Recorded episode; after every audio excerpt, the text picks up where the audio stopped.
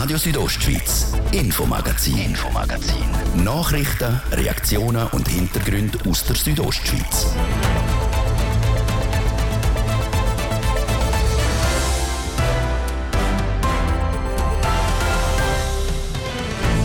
Seit über einem Monat haben die Brienzerinnen und Brienzer nicht mehr wirklich in ihr Dorf dürfen. Bald können sie ihre Haustür aber wieder aufschliessen und nach langer Zeit wieder mal ins eigene Daheim gehen.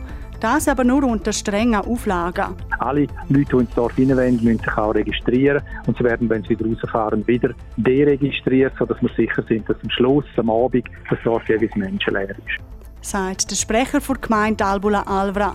Wir haben mit ihm über die Phase Orange geredet, die ab Montag gilt. Denn Grüsch hat gestern zwei gewichtige Entscheidungen über die Zukunft der Gemeinde gefällt. An der Gemeinsversammlung ist darüber abgestimmt worden, ob die Eishalle als Grüsch und der Dorfladen als Fanas finanziell unterstützt werden oder nicht. Ganze 140 Leute haben bei diesen zwei Entscheidungen mitreden. Das entspricht sicher dem Doppelten vom Normalen. Ist aber schön, ist, ist auch schön für den Gemeindevorstand, wenn die Teilnahme hoch ist und sich viele Leute für etwas interessieren. So der Gemeindepräsident, was da dabei rausgekommen ist, hören wir gerade.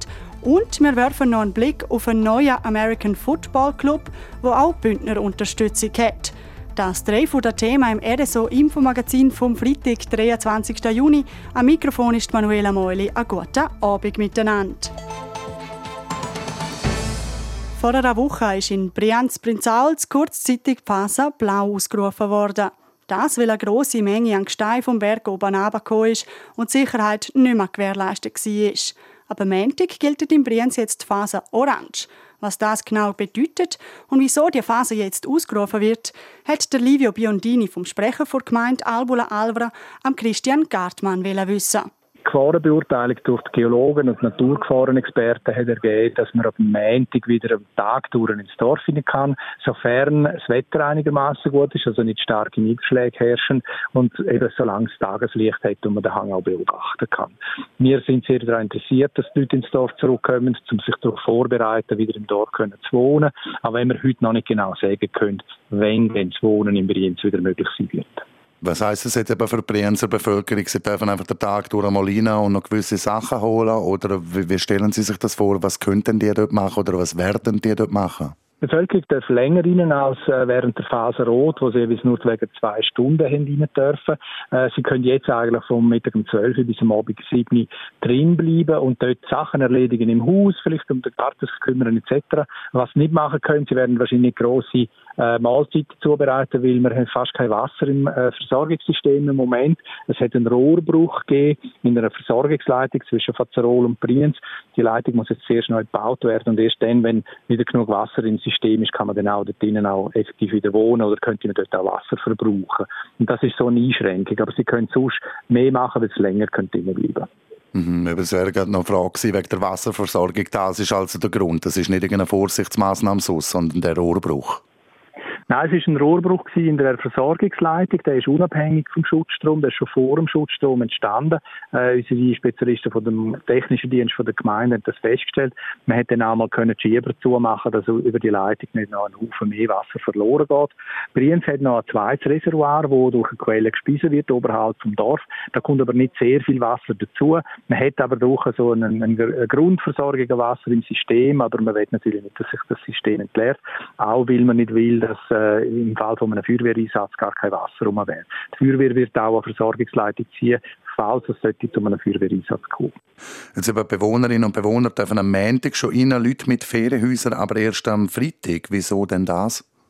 Ja, das ist ja so. Wir wollen den Bewohnerinnen und Bewohnern, die ja dort fest wohnen, die ihren ersten Wohnsitz dort haben, die Möglichkeit geben, sich vorzubereiten. Wir wollen auch nicht allzu viele Leute auf das Mal im Dorf, so dass wenn es äh, aus irgendeinem Grund wieder nötig wäre, das Dorf wieder relativ rasch zu räumen, dass das dann rascher geräumt wird. Wir haben aber ab dem Freitag jetzt die Möglichkeit, den freigegeben, also äh, äh, Besitzerinnen und Besitzer und Tournutzer von Zweitwohnungen dann trotzdem reinzugehen. Aber wie gesagt, wir wollen nicht, dass Hunderte von Leuten in dem Dorf sind, so dass man, dass man irgendwo den Überblick verliert. Alle Leute, die ins Dorf hineinwollen, müssen sich auch registrieren und sie werden, wenn sie wieder rausfahren, wieder deregistriert, so dass wir sicher sind, dass am Schluss, am Abend, das Dorf jeweils menschenleer ist. Ihr habt jetzt noch neue Messgeräte für das Frühwarnsystem installiert. Daraus haben ihr wahrscheinlich noch keine erste Erkenntnis schon, oder? Nein, man ist jetzt dran, die, die Daten wieder auszuwerten, die jetzt zurückkommen. Äh, bei den Geräten, die man installiert hat, sind, äh, das sind eigentlich Spiegel äh, sogenannte Prismaspiegel. Die werden eingemessen von einem Lasertachymeter. Das ist ein Distanzmessgerät, wie man es auf Baustellen sieht. Und das Gerät misst dann ständig die Distanz zwischen dem Dorf und den Punkten in der Rutschung. Und äh, weil durch die, den Schutzstrom vom letzten Donnerstagsnacht ein Haufen von diesen Spiegeln verloren gegangen sind, hat man jetzt neue Spiegel nachgesetzt, sodass man den ganzen Hang und auch der neue Schuttkegel, der hinter dem Dorf entstanden ist, wieder kann überwachen kann, sodass man sieht, ob dort Bewegung drin ist. Was passiert jetzt am Berg noch in nächster Zeit? Wie gehen ihr jetzt vor in den nächsten ein, zwei Wochen? Ja, es wird immer noch sehr intensiv beobachtet, wie sich der Berg verhält. Im Moment sehen wir eigentlich eine, Beruhigung. Wir sehen, dass äh, zwar in einigen Bereichen äh, Geschwindigkeiten ein bisschen höher sind oder höher sind als sie vor dem Schutzstrom sind, aber sie steigern sich nicht. Und das ist eigentlich eine gute Nachricht. Wir sehen auch, dass wir ganz wenig Blockschläge und Steinschläge haben. Auch das ist eine gute Nachricht. Und man wird das jetzt sehr intensiv beobachten, um zu schauen, wie das neue Normal an dem Berg dann aussieht. Aber Sie haben es vorhin gesagt, Prognosen machen, wenn das die Leute wirklich wieder zurück können auf Brienz endgültig, das ist unmöglich, oder? Ja, das können wir im Moment noch nicht sagen. Ich kann nur das sagen, die Gemeinde und der Gemeindeführungsstab setzen alles daran, dass wir möglichst rasch die Evakuierung aufheben können. Die Evakuierung ist eine grosse Belastung für die Evakuierten. Wir möchten, dass sie möglichst schnell in ihren Häusern zurück sind. Wir können jetzt aber noch gar nichts versprechen. Wir wollen auch nichts versprechen, wo wir nachher nicht einhalten können. So der Christian Gartmann, der Sprecher der Gemeinde Albula Alvra und Mitglied vom Gemeinsführungsstab zur Faser Orange. Die tritt dann ab am Montag in Kraft, sofern sich am Berg nicht mehr gross bewegt. Der Fanaser Dorfladen der ist gerettet. Gestern hat das Grüscher Stimmvolk entschieden, dass die Gemeinde den Dorfladen finanziell unterstützen soll. Ohne Unterstützung hätte sich der Dorfladen nämlich nicht mehr über Wasser halten können was der positive Entscheid RGV für das Dorf Fanas bedeutet und wie es jetzt weitergeht im Beitrag von Sarina von Wiesenfloh. 140 Leute waren es, die gestern entschieden haben, Gemeindegeräusch übernimmt das Gebäude vom Laden Zwanas und hat für das 600.000 Franken gut geheissen. Bei der Abstimmung hat es nur eine Gegenstimme gegeben und vier Enthaltungen. Weil das Thema viele interessiere und Fanaser die Leute mobilisiert haben, sind laut dem Gemeindepräsident Marcel Konzett doppelt so viel Kogo abstimmen als sonst. Die erwarten, dass es ja auch kommt, vielleicht nicht in dieser Höhe. Das ist ein super Ergebnis und zeigt mir auch, dass die Leute hinter uns, aber auch hinter dem Laden stehen und es tut mir, es ist sehr viel Vertrauen um und das ist auch schön zum Schaffen nachher. Als nächstes übernimmt die Gemeinde die bestehende Hypothek vom Laden bei der Bank und der Laden muss künftig zuerst zur Gemeinde, wenn er Geld braucht.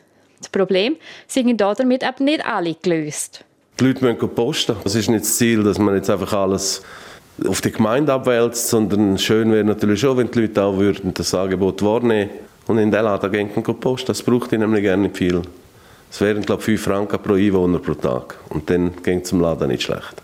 Das Dorf Van Aas hat weder beides Bank noch Post. Umso wichtiger ist es, dass der Dorfladen bestehen bleibe, sagt der Marcel Konzett. Wir hätten sonst keinen sozialen Treffpunkt mehr. Wenn man schaut, dass noch irgendwie 60 Wohnungen entstehen, ist sicher wichtig, dass man das Angebot hat. Also, das ist sehr wichtig auch für die Entwicklung der Gemeinde. Ich bin sehr zufrieden. Ich könnte gerne nichts anderes sagen. Mit der Abstimmung zufrieden ist auch der Andreas Nett, der Präsident der Konsumgenossenschaft Fanas, Inhaberin vom Dorfladen. Ich bin sehr erleichtert für das Dorf und für alle, für die Gemeinde Grüsch und Fanas, dass das so rausgekommen ist. Im Vorfeld haben wir das auch gut erklärt und ist transparent erklärt, was es geht. Ich denke, das sind die Leute auch estimiert und auch froh gewesen, dass man den Laden jetzt also weiterführen kann und dass das unterstützt kommt. Es hat ja auch gute Beteiligung in der Abstimmung, insbesondere auch auf den NAS und wir sind da sehr froh.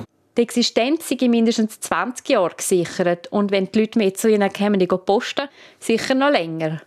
Der Laden selber probiert mit verschiedenen Veranstaltungen und Aktionen attraktiv zu bleiben. Das zur Abstimmung über den Fanaser Dorfladen.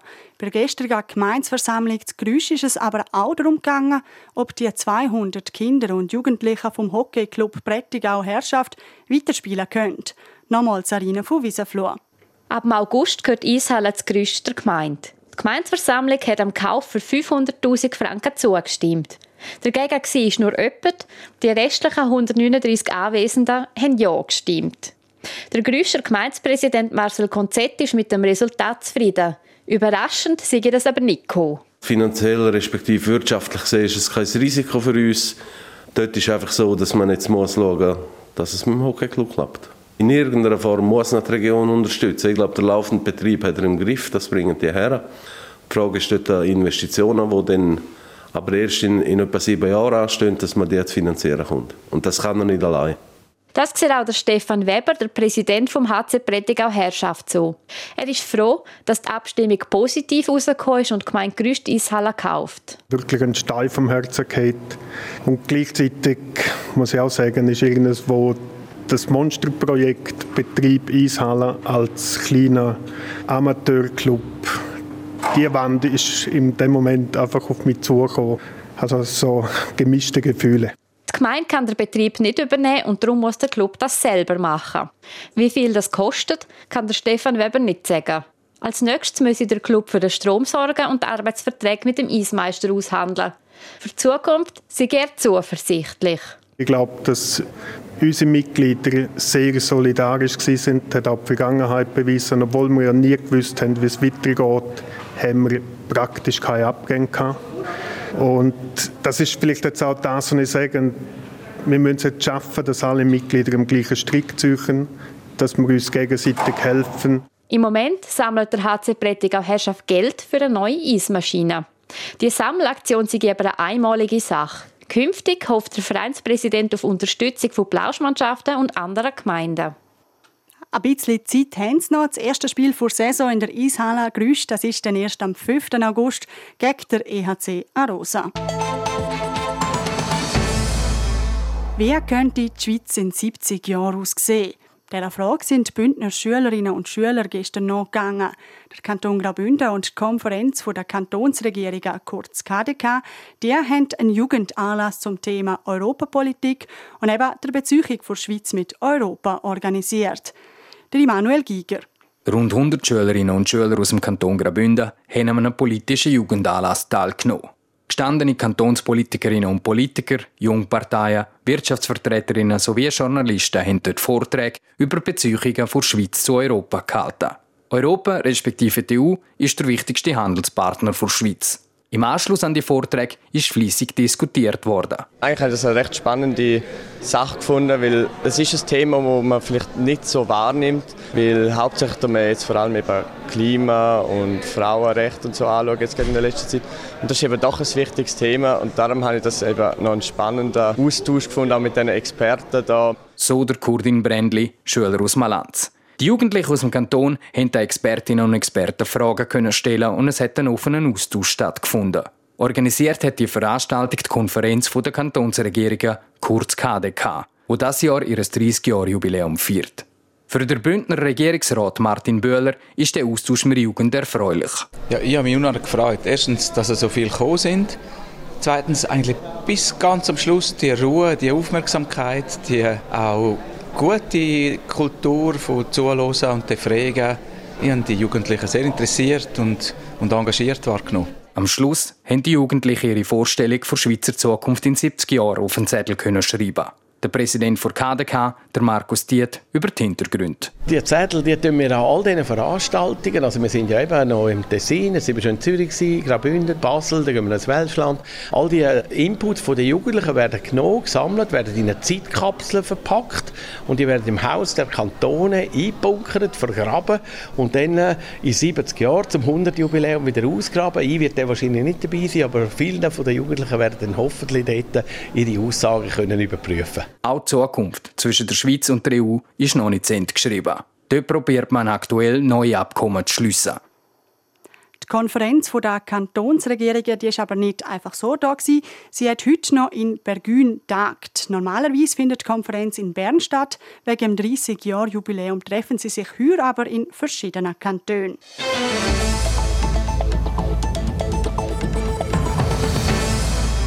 Viel zum ersten Teil vom Infomagazin. Jetzt eine kurze Unterbrechung mit Wetter und Verkehr. Ich gebe zurück zum Christoph Benz. Danke vielmals, Manuela. Und wie immer gibt es ein bisschen Werbung. TV Südostschweiz präsentiert die Gatschiefer Open Air in Klosters. Das grösste Schlager Open Air in den Bündner Bergen. Stubentagame. Matthias Reim, der Nick P., Heimweh, Andi Borg, Östi Dritte, die Festbänkler und viele, viele mehr mit wettersicherem Festgelände. Infos auf gatschiefer-openair.ch. Das Gatschiefer Open Air vom 30. Juni bis 1. Juli in Klosters. Open Air Flumserberg. Am Montag, 31. Juli mit der grossen Schlagerparty. Matthias Reim, Semino Rossi, Andi Borg, Mark Bircher, Nick P. und Band, Melissa Naschenweng und viele mehr. Alle Infos zu allen Konzerten und das tägliche Programm findest du auf flumserberg-openair.ch. Präsentiert von Radio Südostschweiz. C&A Styles zum Verlieben, Qualität zum Fühlen. Im grossen C&A Summer Sale findest du jetzt noch mehr tolle Styles mit bis zu 70% Rabatt. Jetzt profitieren im C&A und auf c-a.com. Bei Coop sind jetzt Cashback Days. Sammeln Sie Einkaufstage und sichern Sie sich eine Geschenkkarte im Wert von bis zu 100 Franken. Jetzt Sammelpass aktivieren. In der Supercard-App oder unter supercard.ch. Coop. Für mich und dich. Freitag, der 23. Juni. Es ist zwei Minuten über halb sechs. Wetter präsentiert von Röckle AG Vaduz. Vom rohen Brett bis zum Parkett. Alle Informationen unter röckle.li. Ja, der Abend heute zum Teil noch bewölkt. Ganz lokal könnte es auch noch mal ein bisschen regnen kommen, aber das, wie gesagt, nur ganz lokal. Äh, Zum Teil hat es aber auch schon recht aufgerissen. Das vor allem so Richtung Süden, in den Südtälern, da ist es schon ziemlich äh, freundlich, recht sonnig. Der Samstag und dann auch der Sonntag, die sind dann ebenfalls recht sonnig bei uns in der Südostschweiz. Äh, den ganzen Tag Sonne vom Morgen bis am Abend, äh, Wolken nicht gross, also da muss man dann nicht gross mit Gewitter rechnen über das Wochenende. Vor allem der Sonntag, da erwarten wir wirklich einen strahlend schönen Tag vom Morgen bis am Abend. Die Temperaturen die gehen wieder ein bisschen auf. Im ganzen Land haben wir morgen bis zu 28 Grad, zu Bergün 23 zu Flims 22 und St. Moritz 20 Grad. Verkehr. Stauder stockend in der Stadt Chur im Bereich Postplatz Wellstörfli und auf der Masanzerstraße stadtauswärts. Zeitverlust bis zu 15 Minuten. Dann Hauptstraße Reichenau-Flims zwischen Tamins und Dring. Da haben wir ebenfalls Stau oder stockend wegen einer Baustelle mit einem Zeitverlust von bis zu 10 Minuten. Und im Oberengadin da ist ebenfalls eine Baustelle, die Schuld, wenn man so will. Hauptstraße Samoritz, Buntmorail zwischen Samoritz und Zellerina und da sind beide Fahrtrichtungen, wie gesagt, dort haben wir ebenfalls eine Baustelle und einen Zeitverlust von 10 bis 15 Minuten. Sonst sieht es gut aus bei uns. Weitere Meldungen über größere Störungen haben wir keine. Wir wünschen äh, viel Geduld dort, was es braucht und weiterhin eine gute und eine sichere Fahrt. Verkehr. Und damit zurück in die Redaktion zur Manuela Meuli. Radio Südostschweiz, Infomagazin, Infomagazin. Nachrichten, Reaktionen und Hintergründe aus der Südostschweiz. Das beste American Football Team der Schweiz kommt aus Graubünden, die Galanda Broncos. Trotz dem Erfolg spielen sie nur in der zweithöchsten europäischen Liga. Da kommt ein neues Team ins Spiel, die Helvetic Guards aus Zürich. Der Verein gibt es erst seit einem Jahr. Gleich spielen die Guards schon im renommiertesten Europapokal. Und das auch mit Bündner und Ex-Broncos-Spieler, Livio Biondini. Der Name der Helvetic Guards ist an die Schweizer Garde im Vatikan angelehnt. Wenn das Team vor dem Spiel aufs Feld kommt, rennt vorderst der Spieler mit einer Hellebarde voran. So auch bei den ersten Spielen in der European League of Football, kurz ELF. Eine eher knappe Niederlage gegen die Barcelona Dragons, zwei deutlichere gegen die Tirol Raiders und Munich Ravens. Der Auftakt in die ELF ist für die Helvetic Guards rein resultatmäßig nicht optimal gewesen. Aber es geht nicht nur um das Resultat selber, wie der Norm Chow, der Coach von der Guards sagt. We knew it would be hard. We've met, we've had some challenges. We've had Wir haben gewusst, dass es hart wird. Wir haben gewisse Herausforderungen und Verletzungen gehabt. Wir sind schon nicht so gestartet, wie wir wollen haben, aber die Spieler schaffen hart und geben alles, was sie können. Und mehr können wir nicht verlangen. Der Norm Chow selber hat massenhaft Erfahrung. Der in Hawaii geborene Coach hat unter anderem als Offensivkoordinator der Tennessee Titans mitgeholfen, das Team in die NFL-Playoffs zu führen. Jetzt ist das Ziel mit den Helvetic Guards, sich mittelfristig in Europa zu behaupten. In der ELF haben Guards insgesamt zwölf Spiele. Nach den ersten drei Matches stehen noch Begegnungen mit der Milano Siemen, Stuttgart Search und Duisburg Rheinfire an.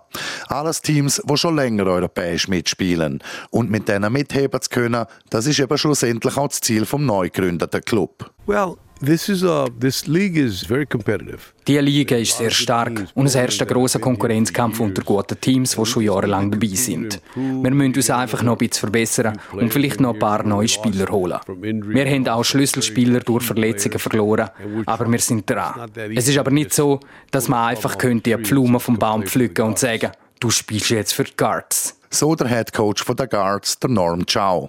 Jemand von diesen Spielern, der eben nicht einfach vom Baum können gepflückt werden, ist der Federico Ferretti.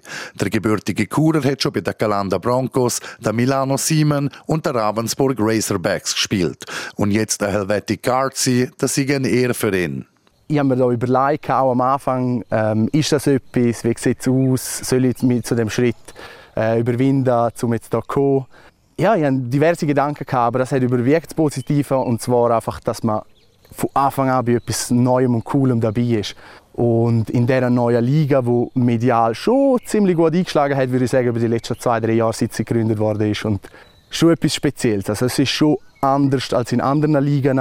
Das Niveau in der ELF hat er schon so erwartet. Es hat ihn nicht gross überrascht, dass die Teams so stark sind. Und in diesem Jahr sind die European League of Football noch besser geworden dass eigentlich die guten, guten Leute auch wirklich jetzt in der ELF spielen, weil es halt einfach auch den Ruf hat. Das hat den Hype. Also jeder, der etwas auf sich hält, sage jetzt mal so, der muss in dieser Liga spielen und zeigen, dass er wirklich der Beste ist, wenn er so von sich überzeugt ist. Und ich glaube, das hat auch ein bisschen mein, mein Ego äh, herausgefordert oder einfach auch mich motiviert, um, um mich da zu beweisen. Also das ist sicher auch ein großes Ding gegen die mit der Besten. Das habe ich mal beim, beim Vorstellen gesagt, mit der Besten gegen die Besten. Gegen ein paar von diesen Besten haben sie jetzt eben schon gespielt, aber verloren. Was doch ein bisschen überraschend ist, dass jedes Spiel vier Viertel lang auf dem Top-Level war. Wo sich die Guards noch verbessern müssen, weiss der Federico Ferretti aber auch schon es liegt ein bisschen an der Offense, das darf ich sagen. Ich spiele selber in der Offense. Wir sind da ein bisschen im Zugzwang. Wir müssen unsere Verteidigung da sicher mehr unterstützen, indem dass wir mehr Zeit auf dem Feld verbringen, mehr scoren.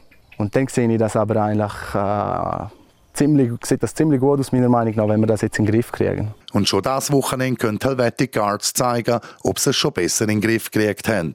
Dann steht nämlich das nächste Spiel in der European League of Football an. Daheim gegen Milano Siemen, also der Ex-Club von Federico Ferretti. Der Beitrag von Livio Biondini in Zusammenarbeit mit unserem Sportressort.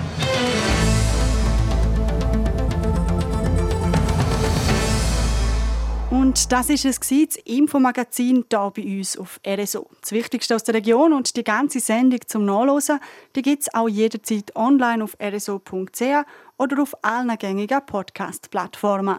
Ich wünsche euch weiterhin einen schönen Abend. Am Mikrofon war Manuela Meuli. Radio Südostschweiz, Infomagazin, Infomagazin. Nachrichten, Reaktionen und Hintergründe aus der Südostschweiz.